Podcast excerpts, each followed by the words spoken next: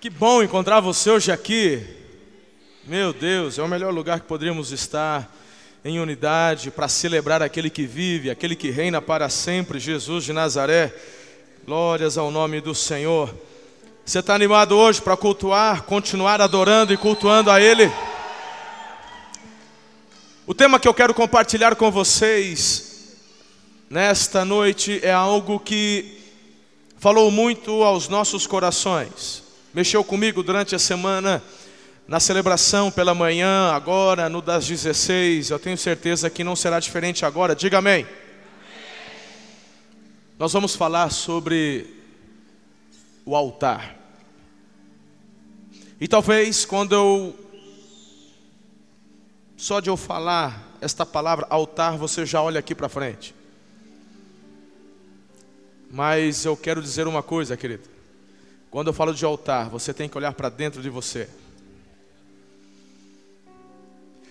Quando nós falamos de altar, você já se lembra do Velho Testamento e você já faz uma ligação com os sacrifícios, os holocaustos.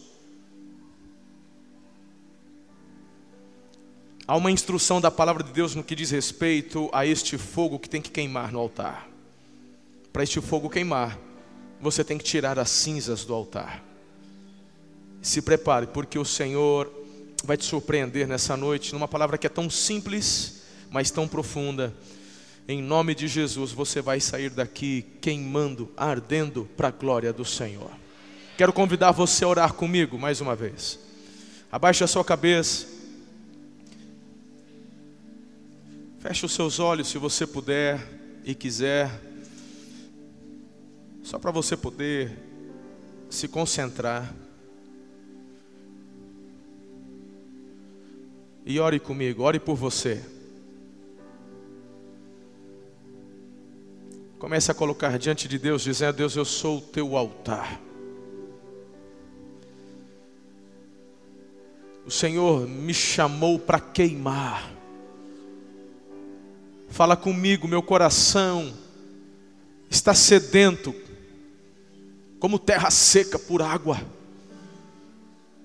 Diga ao Senhor que o teu coração é uma terra fértil que não rejeita a semente. Aleluia. Amado Espírito Santo, é o Senhor quem governa a minha vida, esta igreja.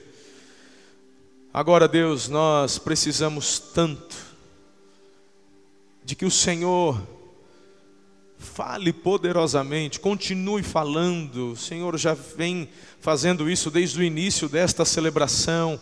Agora, através da proclamação da tua palavra, ó oh Deus, quanto a mim, esconda-me atrás da cruz de Cristo. Importa que Jesus cresça, que eu diminua. Eu também preciso, Senhor, daquilo que o Senhor tem para nos dar nessa noite. Os nossos corações estão preparados, queremos mais. Oramos com fé, em nome de Jesus. A igreja diz: Amém.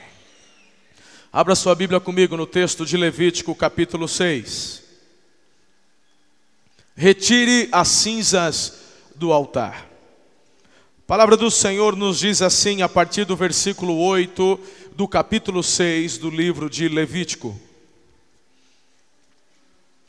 O Senhor disse a Moisés: Dê este mandamento a Arão e seus filhos. Esta é a regulamentação acerca do holocausto. Ele terá que ficar queimando até de manhã sobre as brasas do altar, onde o fogo terá que ser mantido aceso. Diga, o fogo fica aceso. O sacerdote vestirá suas roupas de linho e os calções de linho por baixo. Retirará as cinzas do holocausto. Agora presta atenção, irmão. Eu não aguento, eu tenho que. Espera aí, segura aí. O que, que o sacerdote tinha que usar por, por baixo da, daquele vestidão dele? Hã? E por quê? A Bíblia diz, não nesse texto, no outro texto a Bíblia fala o porquê. O sacerdote tinha aqueles, sabe aqueles vestidões de linho, Estão ligados? Lembra? Quando tem alto de Páscoa, todo mundo usa.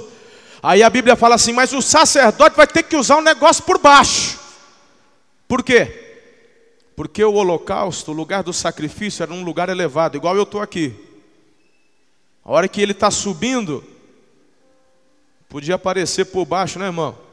Então tinha que usar também linho por baixo para poder tampar. Então não me venha com churumelas, dizendo, é, eu uso saia curta se eu quiser. Se Deus está preocupado, meu irmão, de na hora do sacrifício, tinha que ter até esse cuidado para não deixar aparecer nada. Então, minha irmã, já estou aproveitando que está frio, que está todo mundo de boa. Quando chegar o calor, vê se cobre aí teu busto, cobre as tuas pernas. Estamos juntos ou não? Deus está falando para o sacerdote, é para cobrir. Vai que na hora de você subir, você fica de boa, alguém olha lá que está por baixo. Então cobre esse negócio, põe linho também. Era para usar tipo um cerolão de linho por baixo. Estamos juntos ou não? Palavra de Deus é demais, né? Hã? Você já tinha visto essa? É demais. Fecha parênteses, eu não aguento. Vamos recomeçar, que tem nada a ver com a mensagem. Onde eu estava? Ah, o sacerdote vestirá suas roupas de linho e os calções de linho por baixo retirará as cinzas do holocausto que o fogo consumiu no altar e as colocará ao lado do altar. Depois trocará de roupa. Levará as cinzas para fora do acampamento a um lugar cerimonialmente puro. Mantenha-se aceso o fogo no altar, não deve ser apagado. Toda manhã o sacerdote acrescentará lenha, arrumará o holocausto sobre o fogo e queimará sobre ele a gordura das ofertas de comunhão. Mantenha-se o fogo continuamente aceso no altar, não deve ser apagado. Diga mais uma vez: o fogo não pode apagar. Tem mais dois textos que eu quero acrescentar aqui a você. Colossenses 2,17. Estas coisas são sombras do que haveria de vir a realidade, porém, encontra-se em Cristo. Hebreus 10, 1. A lei traz apenas uma sombra dos benefícios que hão de vir. Diga uma sombra. Ok, olha para mim. Vamos conversar aqui. Quando nós olhamos para o Velho Testamento, às vezes as pessoas não têm noção do significado e do porquê que Deus fez tantas coisas e orientou e determinou que detalhes fossem observados e obedecidos. Tem algumas pessoas que chegam num absurdo de falar assim, não, porque a igreja tem que ler o Novo Testamento. Velho Testamento, como se o Velho Testamento não fosse a palavra de Deus. A Bíblia, ela não contém a palavra, a Bíblia é a palavra. Tem uma algumas vertentes aí liberais dizendo que a Bíblia contém, a, meu irmão, a Bíblia é, ela é inspirada por Deus, toda a palavra de capa a capa. Diga amém, igreja. Quando olhamos para o Velho Testamento, há princípios importantíssimos. Quando olhamos para. Tem gente que, quando está fazendo a sua leitura anual, chega nesses momentos, ela vai pulando, fala, acho que isso aqui não tem nada a ver. Ela vai pulando, chega nos Levíticos, ela. Ah, meu irmão, o que você acabou de ler aqui no capítulo 6 de Levítico tem tudo a ver comigo e contigo hoje. Por isso que o apóstolo Paulo e o autor aos Hebreus estão dizendo que o Velho Testamento é a sombra do que haveria de vir. Quando o Senhor traz estas instruções com relação ao sacrifício, ao holocausto, isso tem a ver comigo, tem a ver com você, e eu vou te provar isso hoje. Não quero trazer nada novo, é algo simples, porém algo profundo, que é tão necessário para as nossas vidas. Jesus, ele tem um encontro com a mulher samaritana e ele fala assim: mulher, está chegando a hora e já chegou em que os verdadeiros adoradores adorarão ao Pai em espírito e em verdade. O que eu tenho a ensinar a vocês não tem nada a ver com ir a Jerusalém, adorar a Deus em Jerusalém. O que eu tenho para ensinar a vocês não tem a ver com um sacerdote a quem você precisa recorrer, chamar, para que ele sacrifique por você, como nós estamos lendo. Jesus já havia declarado que a verdadeira adoração ela iria acontecer em espírito e em verdade. Por isso que quando Jesus naquela cruz entregou a sua vida, o véu se rasgou. E nós cremos nisso, eu e você somos sacerdotes, sacerdotes diante de Deus. O Senhor nos fez sacerdócio real. Eu não preciso de um sacerdote para me apresentar diante do Senhor, e você também não precisa. Eu não sou teu sacerdote, eu sou teu pastor. Eu sou um líder, eu sou alguém que Deus colocou para dirigir o rebanho, alguém que possa ouvir o direcionamento de Deus para as nossas vidas, para, o nosso tempo, para a nossa geração e conduzi-los. Mas você não precisa de mim para se relacionar com Deus, porque em Cristo todos somos sacerdotes. Diga amém. Você busca o Senhor, querido, em espírito e em verdade.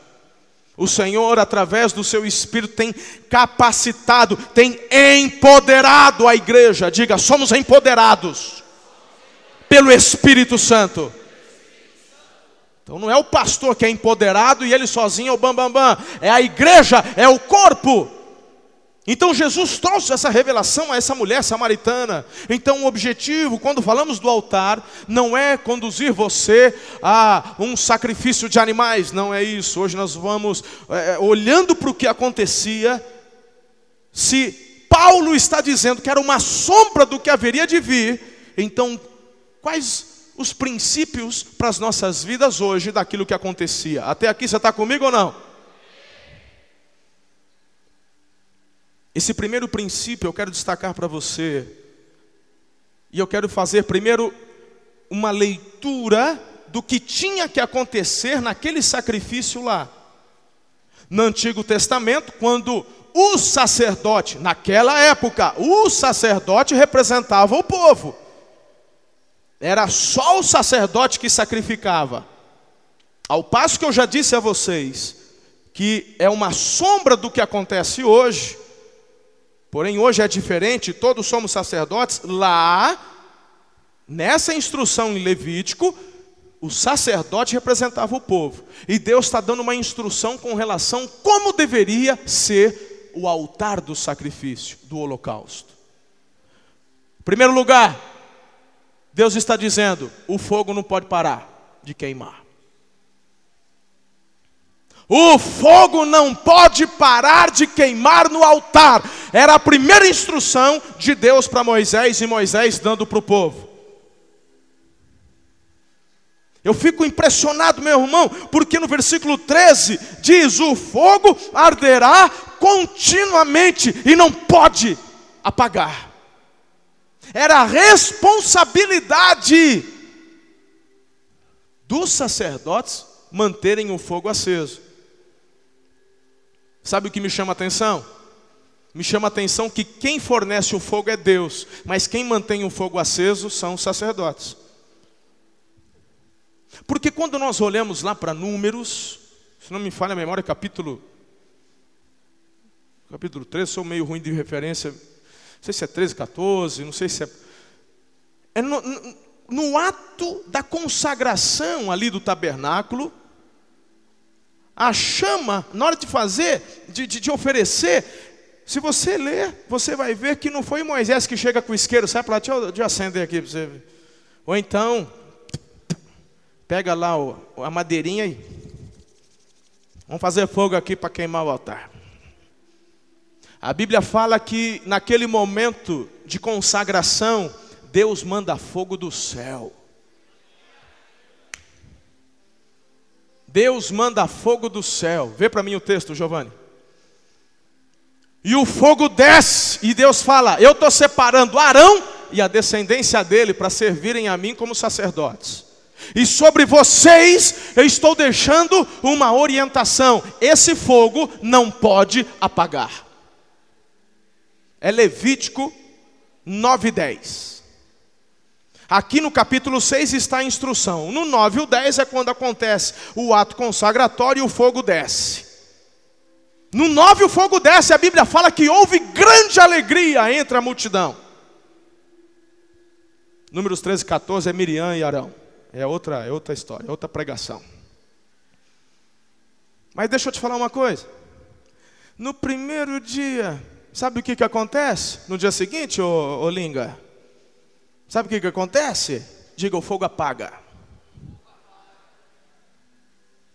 No dia seguinte, irmão.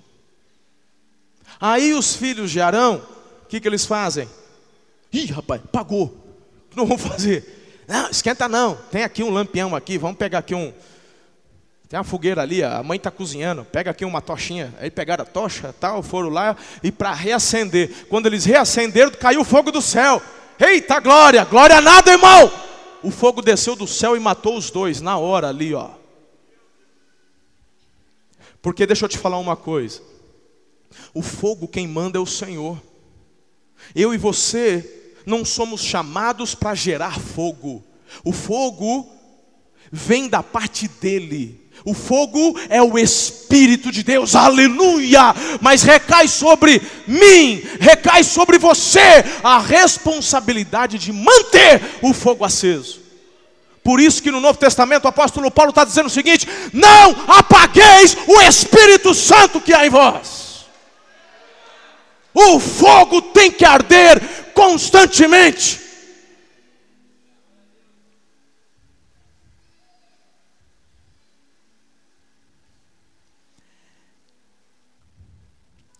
Segundo lugar,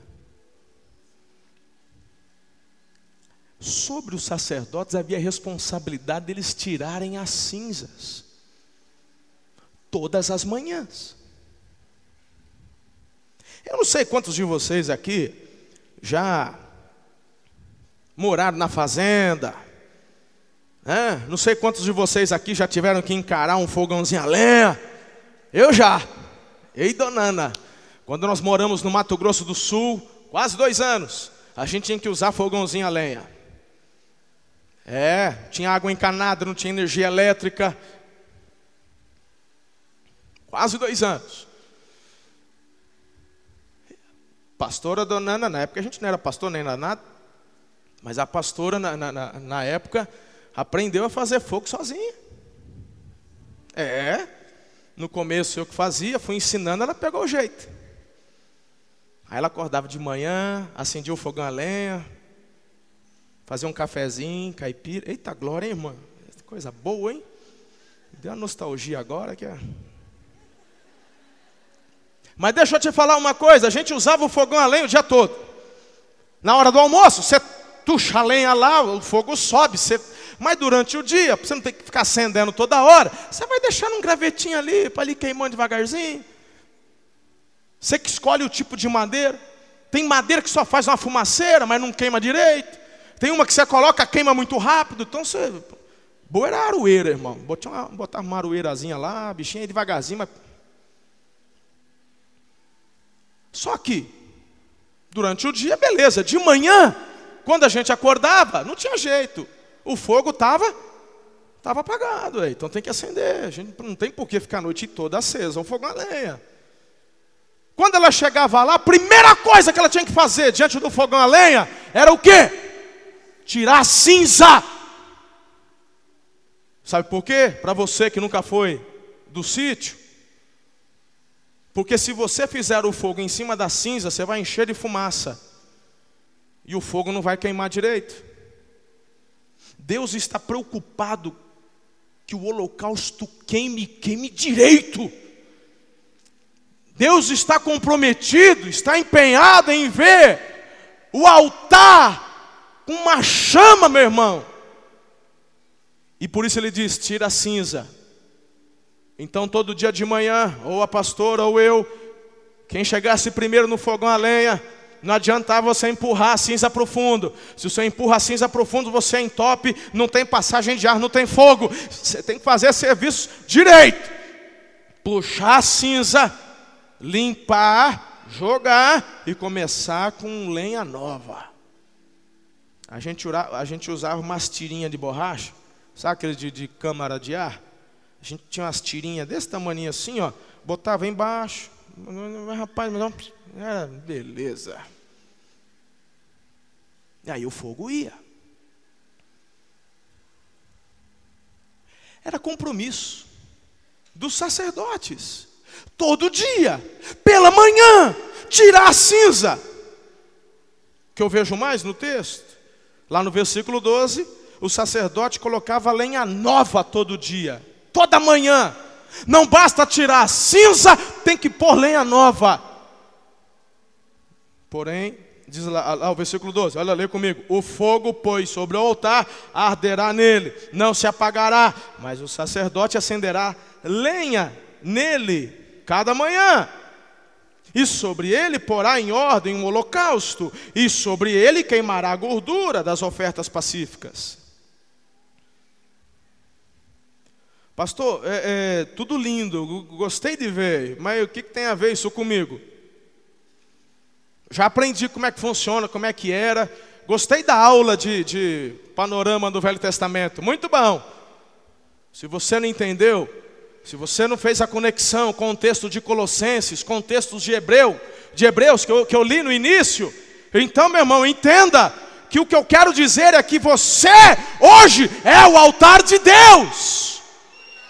O teu coração é o altar de Deus. E o que o Senhor quer que aconteça é que o teu coração, que é o altar, queime, queime, queime, queime, e o fogo não se apague, aleluia. O problema, meus irmãos, é que muitas vezes a gente chega no domingo à noite, problema que nem lenha a gente traz. Ô pastor, você não tem uma lenhazinha aí para dar para gente? Ô levitas, manda as lenhas aqui, porque a gente chegou vazio hoje para o culto. O povo não entende, o povo tem vindo à igreja, tem se passado uma ideia de igreja, onde eu vou para receber, para pegar, igreja não é supermercado. O que acontece aqui são ajuntamentos de celebração, porque igreja de verdade acontece quando você sai daqui, quando o culto termina. Quando você sai dessas quatro paredes, é aí que a igreja vai acontecer, irmão. O problema é que o povo chega com o altar apagado e sai com o altar apagado. Ainda o problema é esse. Simples. Ou não está tirando a cinza, ou não está tá colocando lenha nova. Meu irmão, vou te falar uma coisa. Você pode juntar um, um quilo de cinza, tenta tirar fogo ali. Vai conseguir? O dia que você conseguir botar fogo na cinza, você me avisa aí, irmão. Não dá. Eu e você somos o altar de Deus. E o que eu quero te perguntar hoje é como é que está esse altar? Quando eu olho para 1 Pedro, capítulo 2, versículo 5, vocês também estão sendo utilizados como pedras vivas na edificação de uma casa espiritual para serem sacerdócio santo, oferecendo sacrifícios espirituais aceitáveis a Deus por meio de Jesus Cristo. Vocês, porém, são geração eleita, sacerdócio real, nação santa, povo exclusivo de Deus, para anunciar as grandezas daquele que os chamou das trevas para a sua maravilhosa luz. Você é chamado para ser sacerdócio santo. A minha vida, a sua vida é um altar de adoração a Deus. O problema está em nós não termos o mesmo cuidado com o altar que Deus deseja e que nos ensinou a ter. Eu olho para o texto ali de Levítico 9 e 10, e o fogo se apaga. Aí eu falo assim: como é que é possível um negócio desse? Pensa num povo relaxado, mas Deus não falou que tinha que queimar, mas, mas nem para esperar uma semana, já no dia seguinte o fogo se apaga. Eu te pergunto, Levanta a mão aqui quem já fez o face a face. Baixa a mão. Vocês chegaram aqui, meu irmão, incendiados. Eu te pergunto como é que você está hoje em comparação do dia que você chegou. Então para de criticar os filhos de Arão e começa a olhar para a tua vida, tira a cinza e traz lenha nova.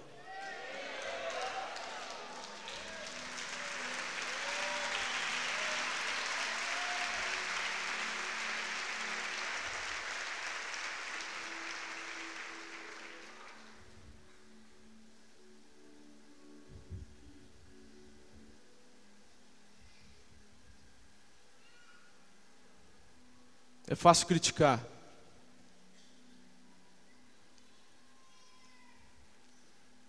É fácil apontar o dedo. Mas é você quem tem que avaliar como é que está o seu altar de adoração. É fácil você apontar para o pregador e julgar o pregador. É fácil para você apontar o dedo e julgar aquele que adorou, aquele que cantou, aquele que está trabalhando. É fácil você julgar aquele que é líder de célula, é fácil. Mas o Senhor te trouxe hoje aqui para fazer só uma pergunta para você: como é que está o seu altar? A instrução dele para o seu altar é que esse altar tem que arder continuamente. Continuamente continuamente. Agora eu vou te falar uma coisa, meu irmão. Se você precisa de coisas paralelas para esse altar arder, tem alguma coisa errada na sua avaliação.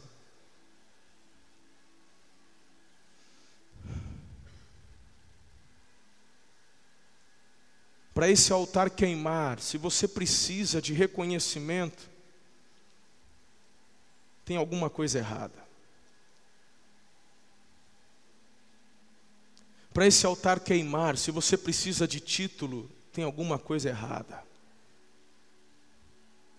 Para esse altar queimar, se você precisa ser paparicado, se você precisa ser mimado, se você tem alguma coisa errada.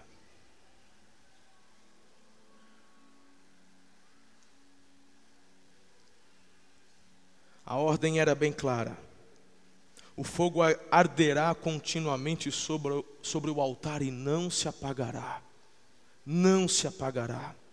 Quando eu pergunto para você como é que está a sua vida, como é que o fogo do altar da sua vida está, eu tenho pelo menos três aspectos desse altar que eu posso entender quando eu olho para a palavra de Deus. O primeiro esse fogo aponta para a nossa vida espiritual, é claro, com relação ao nosso relacionamento com Deus, a nossa vida com Deus. E eu posso esperar que esse tenha sido a primeira aplicação que você fez, conforme estou aqui falando. O fogo fala da vida, o fogo fala de força, de ânimo, de luz, de calor. E eu pergunto a você: todos ao seu redor lá fora conseguem ver o fogo do Espírito na tua vida, o calor do Espírito na tua vida, a tua vida tem queimado lá fora.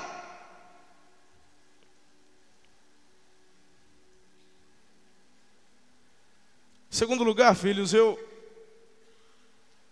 eu vejo que esse fogo se refere também à nossa vida emocional, porque quando Deus olha para nós, ele não vê de forma separada, ele vê como um todo. Diga amém.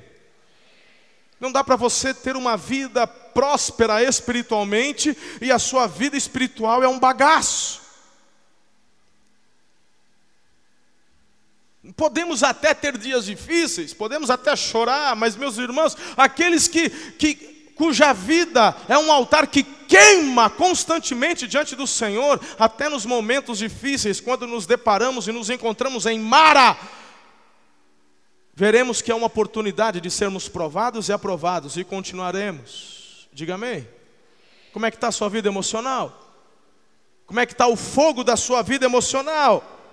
Como é que vai seu coração? Tem brilho nessa vida? Eu não vou me delongar muito aqui porque eu preguei sobre isso semana passada.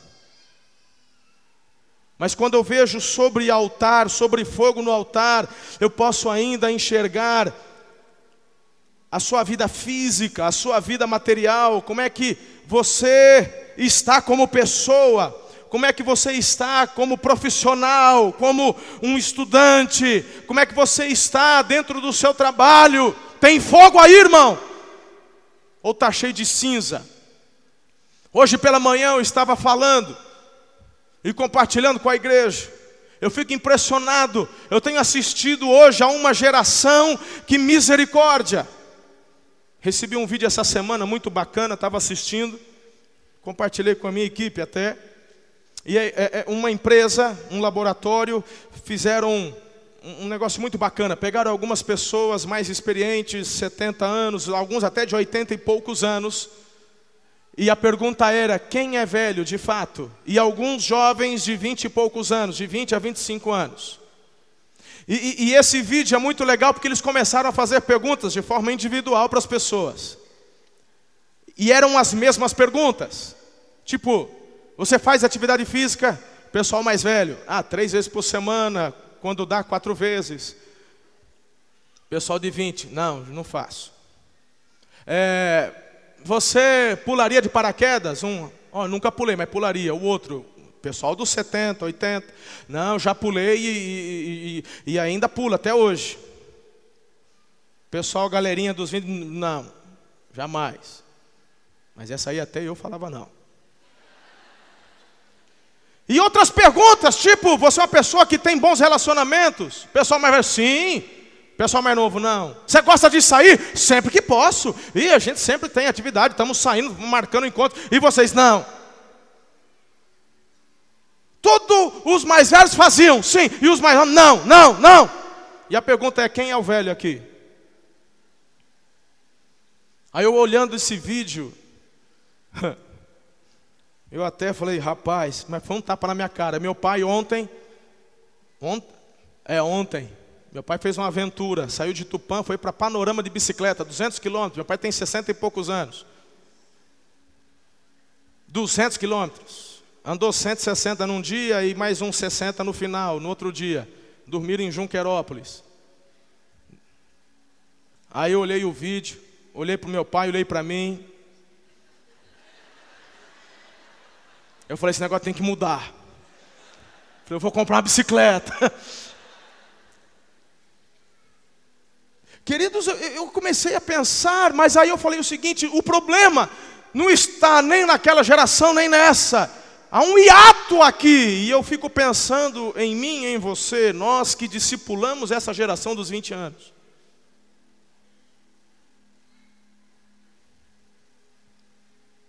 O que eu tenho visto é uma geração que não quer trabalhar. Eu tenho visto uma geração que só quer saber o que os outros podem fazer por mim. Pensa no homem que fica nervoso quando vê esses marmanjos que estão na faculdade, tudo filhinho de papai, classe média, fazendo grevezinha, levantando bandeirinha vermelha. Ah, meu irmão, Ai, porque é meus direitos, porque é meus direitos. Nunca arrumou uma cama na vida. Não sabe que é trabalhar mas quer saber dos direitos dele, quer saber dos direitos dele, quer saber dos direitos dele. Agora, meu irmão, deixa eu te falar uma coisa: como é que nós queremos formar filhos apaixonados que vão viver algo sobrenatural, se todo dia o teu filho vê você indo para o trabalho, miséria de trabalho, desgraça, não aguento mais olhar para a casa daquele patrão, esse salário de fome, esse salário amaldiçoado, ah, é porque não, o serviço que eu faço eu não mereço ganhar só essa porcaria. Então, os teus filhos têm assistido muitos maldizendo, amaldiçoando, reclamando, murmurando. E aí, meus irmãos, o que eu vejo é uma geração de pessoas onde não tem fogo no altar. Querem o bem bom, querem ser juízes, querem ser promotores, querem ser advogados, querem ser cheio não sei o quê, mas não querem merecer, porque dá trabalho. Escuta aqui. O fogo Deus manda, mas quando se diz de ter que tirar cinza e pôr lenha nova, isso significa trabalho. Você tem que, meu irmão, tirar a cinza, você tem que pôr em algum local, você tem que carregar a cinza, você vai se sujar, você vai ter que trocar de roupa, você vai ter que ir para a mata, vai ter que cortar lenha, vai ter que derrubar árvore, vai ter que rachar lenha, vai ter que pôr para secar. E no momento certo pôr no altar para queimar. E aí você vê o porquê tem tanta gente doente com o altar apagado, porque são preguiçosos. Eles falam diante de Deus: Deus, eu estou aqui, pode tirar a cinza que eu quero queimar. Deus vai falar: vagabundo, eu mandei você tirar a cinza. O fogo eu vou dar, mas é você quem tira a cinza. E tem mais: a lenha é você que vai proporcionar, vai cortar. É fácil você chegar para a intercessão, chegar para o pastor, ora por mim. E a gente não está negando oração para ninguém, mas você mesmo não quer orar. Aí eu vou para a igreja para aprender mais da palavra de Deus, mas você mesmo não quer ler a Bíblia. Quanto tempo você passa? Teve uma piadinha que alguém distribuiu aí na internet. Diz que o pastor foi na casa. Do... O pastor foi jantar na casa de um casal da igreja. O casal da igreja, pessoal emergente, começou lá do nada, foi crescendo, ganhou dinheiro, ficou chique. Aí a irmã, o sonho dela era ter um, um jogo de prata, Wagner. Jogo de jantar de prata, sabe aqueles assim que você tem que ficar pulindo tal. A hora que você vai tomar a sopa, você, você aproveita e dá um. A mulher falou assim: o primeiro que vai comer no meu talher de prata é o pastor e a pastora. Chegou lá, o pastor jantou, tomou a sopa com aquela colher. Que coisa linda, irmão. Na hora de ir embora, paz do Senhor, Deus abençoe, foi demais, obrigado, coisa linda. Aí ela foi fazer o que? Primeiro foi limpar o talher, porque lá você guarda no estojo, né? Você não põe no, na gaveta, irmão. Você limpa tal e põe no estojo.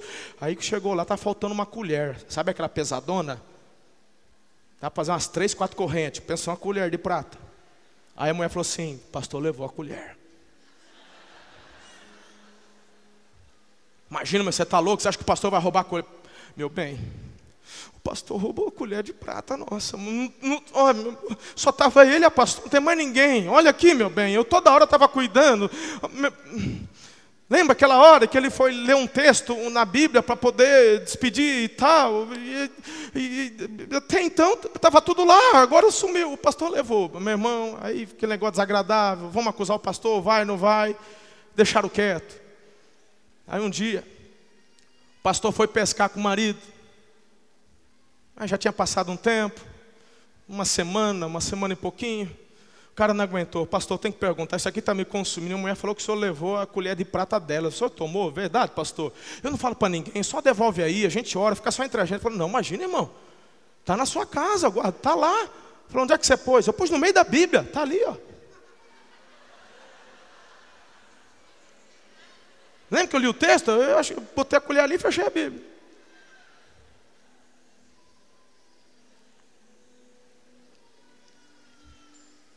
Queremos as bênçãos, mas quando falamos de fogo no altar, isso depende do teu esforço, porque o fogo está garantido, irmão. Você não precisa correr atrás de isqueiro, não. Você só tem que limpar o altar, tirar a cinza e colocar lenha nova. Quem está entendendo, diga amém. É isso que você e eu precisamos ter muito bem dentro dos nossos corações é algo que tem que estar muito bem resolvido. Temos que aprender a tirar as cinzas e colocar lenha nova todas as manhãs. Eu queria te perguntar, filhos, para quem você dedica o teu primeiro pensamento do dia quando você acorda? Para quem você dedica o seu primeiro a sua primeira reflexão? Você ainda deitado na cama, a hora que você despertou, meu irmão, o que, que é que toma conta do teu coração? É o problema que você tem que resolver? É a tua agenda ou é o Senhor? Dê para o Senhor o teu primeiro, o teu primeiro pensamento. Tire a cinza. Você já parou para pensar quantos ao redor do mundo nesta manhã não acordaram? Dormiram e lá ficaram, mas você hoje cedo abriu os olhos e você está aqui. Quando você abrir os seus olhos amanhã cedo, dê o seu primeiro pensamento ao Senhor. Deus, obrigado. Mesmo que você tenha tido uma noite um pouco difícil, mas quando você despertar pela manhã, dê ao Senhor o seu primeiro pensamento. Tire a cinza, coloque lenha nova Glorifique, já dá uma rajada de língua estranha, deitado na cama lá mesmo. Você não precisa de ritual, filho. Eu estou falando de relacionamento. aquele dia de folga, quando você e a esposa não têm hora para acordar, e vocês acordam na hora que querem, e de repente os dois acordam mais ou menos junto, é gostoso, não é? Quando os dois acordam mais ou menos junto, é ou não é? Um olha para o outro, tenta se proteger do bar, mas fala: Bom dia, meu amor, bom dia, bom dia. É, é gostoso ou não é? É benção, irmão. Mas não é todo dia que vocês acordam mais ou menos juntos. E quando a gente acorda a hora que quer, a gente acorda mais bem-humorado. Mas todos os dias que você despertar, tem alguém que está esperando ali um bom dia seu. É o Espírito Santo que habita em você. Ele está lá para te ajudar, para dizer: tira a cinza, põe lenha nova, que hoje vai ser demais, porque o fogo pode deixar que eu vou arder, mas você tem que tirar a cinza. Você tem que proporcionar lenha nova. Filhos, em nome de Jesus, a pergunta que eu faço hoje é essa: Como está o seu altar? Eu quero encerrar orando por você nessa noite. Eu quero convidar você a limpar o altar do teu coração, jogar fora tudo aquilo que está impedindo a chama de brilhar, porque, meu irmão, quando tem cinza e você coloca lenha sobre a cinza, aquela lenha até queima, mas vai fazer uma fumaça, vai fazer sujeira, meu irmão, tira a cinza, põe lenha nova, para que haja um brilho bem bonito, e quando esse brilho estralar, todo mundo vai ver. Agora a época de frio, todo mundo gosta de ir numa festinha caipira. Hã? Você já parou para prestar, prestar atenção que, que, que as fogueiras. Fogueira é um negócio hipnotizante, é ou não é? Fogueira, você pegar uma noite fria, escura, faz uma fogueira, meu irmão, não precisa de mais nada, você fica lá na fogueira, só jogando mais um negocinho, e joga mais uma lenha, aí ela vai queimando, vai apagando. A gente está indo orar toda terça-feira depois do Tadel aqui na nossa matinha, agora no frio, a gente está fazendo uma fogueira lá. Vagnão que já assumiu o, o, o, comando de manter a fogueira acesa. Eu estava lá de longe orando e só vendo ele. Não sei se era o frio que estava muito. Mas o Wagner, na hora que começava a diminuir a labareda, ele ia lá e jogava um, um galho novo, um galho seco, quebra e tal. E aí, quanto mais o fogo subia, mais gente em volta ia chegando, e botava a mão assim, uh, aleluia, porque meu irmão, uma fogueira que brilha bonito atrai gente, ao passo que a fumaça espanta. Vocês chegaram agora, e eu fui dar a volta pelo lado de fora, e eu falei para o irmão que estava comigo, rapaz, essa, essa fumaça, ah, pastor, está queimando aqui do lado, já chamaram os bombeiros. Vocês sentiram o cheiro de fumaça ali? As irmãs, ai meu Deus, eu lavei o cabelo hoje, vamos entrar logo. Ah, eu ia usar essa camisa amanhã para trabalhar. Olha, cheira, amor, ficou cheirando fumaça? Quem gosta de ficar perto de fumaça, irmão? A não ser que você tenha a vocação para virar um presunto defumado mas perto do fogo todo mundo quer ficar. Olhe para a tua vida e veja se você tem repelido ou tem atraído. Se a tua vida está repelindo as pessoas, tem mais fumaça que fogo. Se as pessoas têm se achegado a você, porque a, o fogo do Espírito tem exalado e brilhado através da tua vida. Mas eu vou te falar uma coisa: todo dia tem que tirar cinza e colocar lenha nova.